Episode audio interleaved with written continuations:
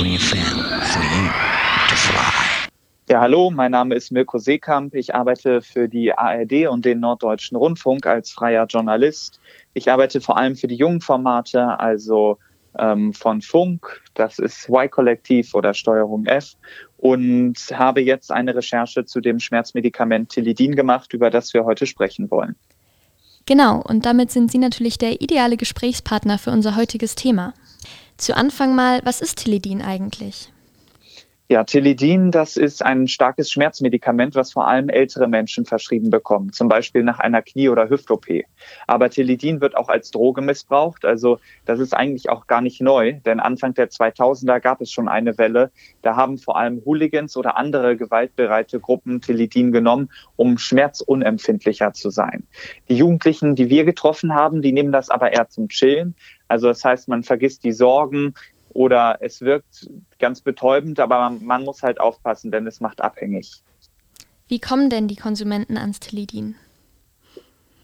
Ähm, ja, wir haben unter, von unterschiedlichen Wegen gehört. Dealer, die das verticken, Altenpfleger, die Tilidin von verstorbenen Patienten verkaufen. Und einen Weg, den fanden wir besonders spannend. Über das Darknet werden offenbar gefakte Rezepte verkauft, da haben wir auch bestellt und am Ende tatsächlich Tilidin aus der Apotheke bekommen. Aber eins muss man noch dazu sagen, von fünf bestellten Rezepten aus dem Darknet ist nur eins angekommen. Und welchen Gefahren setzen sich die Konsumenten aus, wenn sie ans Tilidin rankommen? Also ich glaube, die größte Gefahr ist eigentlich, dass man den Wirkstoff immer und immer und immer weiter steigern muss und dann auch irgendwann die Kontrolle verliert, wie viel Tilidin man da eigentlich zu sich nimmt. Denn das Gefühl macht viele süchtig und zusammen mit Alkohol oder anderen Drogen kann der Konsum von Tilidin sogar bis zum Atemstillstand führen. Das klingt eher gefährlich. Warum ist es denn so cool für manche Jugendliche, auch Fotos von Tilidin zu posten? Ja, das haben wir uns auf jeden Fall auch gefragt. Also es gibt ähm, Menschen, für die scheint dieses Tilidin zu besitzen wie ein Statussymbol zu sein. Die posten dann äh, Fotos auf sozialen Medien wie Instagram, Tumblr oder TikTok, da haben wir ganz viel gefunden. Und ein Video ist mir auf jeden Fall noch in Erinnerung. Da legt jemand so eine Tilidin-Tablette auf eine ganz teure Designertasche oder zwischen ganz viele Geldscheine. Ähm, so ein bisschen nach dem Motto, guck mal hier, ich habe Tilidin. Und das deckt sich auch mit ähm, zwei 18-Jährigen, mit denen wir gesprochen haben, die sagen, dahinter steckt so ein bisschen, ich nehme Drogen und chille den ganzen Tag Lifestyle. Ähm, für die ist das dann erstrebenswert und da fragt man sich natürlich, wie kommen die da drauf? Und äh, das hat uns zu ganz bekannten Deutschrappern geführt, führt, bei denen Tilidin, ich sag's mal so, ähm, also ein Schreibe, verschreibungspflichtiges Schmerzmedikament, das taucht bei denen in ihren Songs auf so wie ein teures Auto oder Markenklamotten. Und da waren wir wirklich überrascht über so Aussagen. Ein Jugendlicher meinte zum Beispiel, wir wollen den Rapper näher sein, indem wir uns dasselbe antun wie die. Ja, Sie haben es gerade schon angesprochen. Äh, bei Teledin kommt vielen direkt der Song von Capital Browns Samra in den Sinn. Gibt es da auch noch mehr?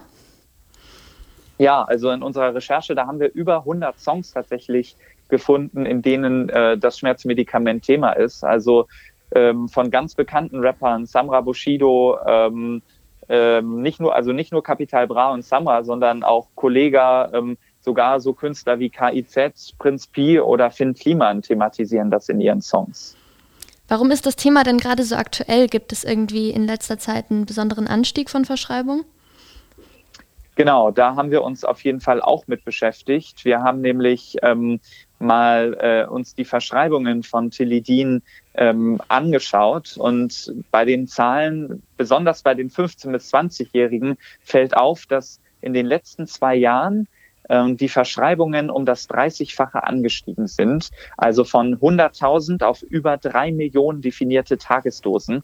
Ähm, ob das jetzt klar mit Deutschrap zusammenhängt, das wissen wir natürlich nicht. Aber was wir auch herausgefunden haben, auch die Songs, die bei YouTube teilweise millionenfach geklickt werden. Du hast es eben gesagt, dieser Song Tilidin von Kapital und Samra, äh, die da auch Tilidin ganz zentral zum Thema machen, die sind auch in diesem Zeitraum entstanden. Mhm.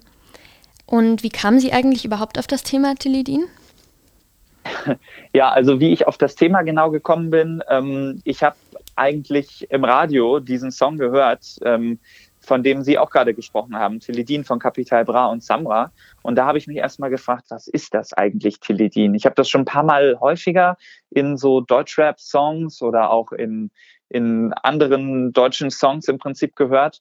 Und dann habe ich das halt einfach mal gegoogelt und gesehen, Tilidin ist ein Schmerzmedikament, was schon seit Jahren halt auch als Droge genommen wird. Da war das dann aber erstmal erledigt für mich. Und irgendwann ist mir auf Insta ein Foto begegnet, auf dem jemand mit Tilidin gepostet hat und einige Deutschrapper als Hashtag erwähnt hat. Und da das war dann für mich neu und dann fing ich an zu recherchieren, okay, gibt es da eine Verbindung, wie wie hängt das zusammen und habe halt einfach mal geguckt, da auch vielleicht Zahlen zu finden. Und das haben wir ja zum Beispiel mit den Verschreibungen gemacht.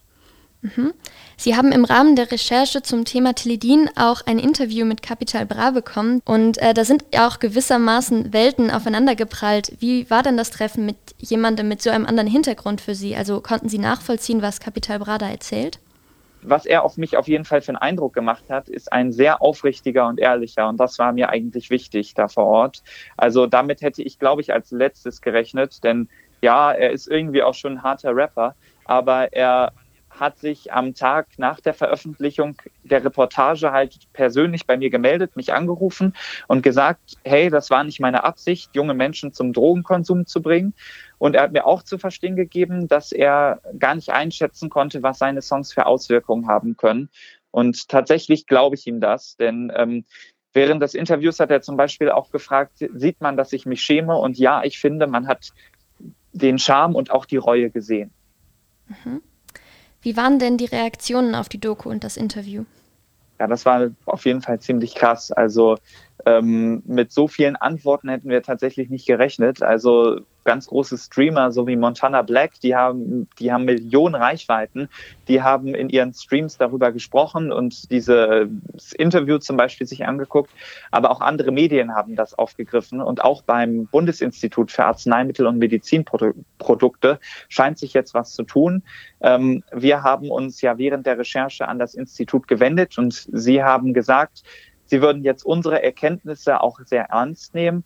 Jetzt gerade prüfen Sie, ob darüber beraten werden sollte, dass auch die Tilidin-Tabletten, also ähm, nicht die Tropfen, die sind ja bereits unter das Betäubungsmittelgesetz, sondern die Tabletten auch unter das Betäubungsmittelgesetz kommen sollten. Also, dass die Ausgabe von Tilidin mehr kontrolliert wird. Und auch die vermeintlich gefälschten Rezepte, da tut sich nämlich auch etwas. Uns haben überraschte Ärztinnen und auch PolitikerInnen äh, geschrieben, die für unsere Recherchen, die sich für unsere Recherchen interessieren ähm, um vermeintlich gefälschte Rezepte besser erkennen zu können. Also ich glaube, da wird sich jetzt einiges tun. Ähm, da haben wir echt eine große Medienöffentlichkeit schaffen können und ähm, ja, das ist auf jeden Fall wichtig.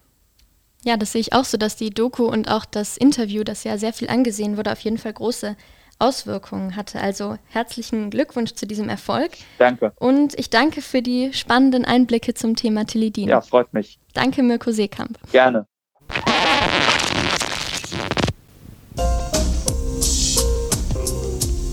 E-M-M.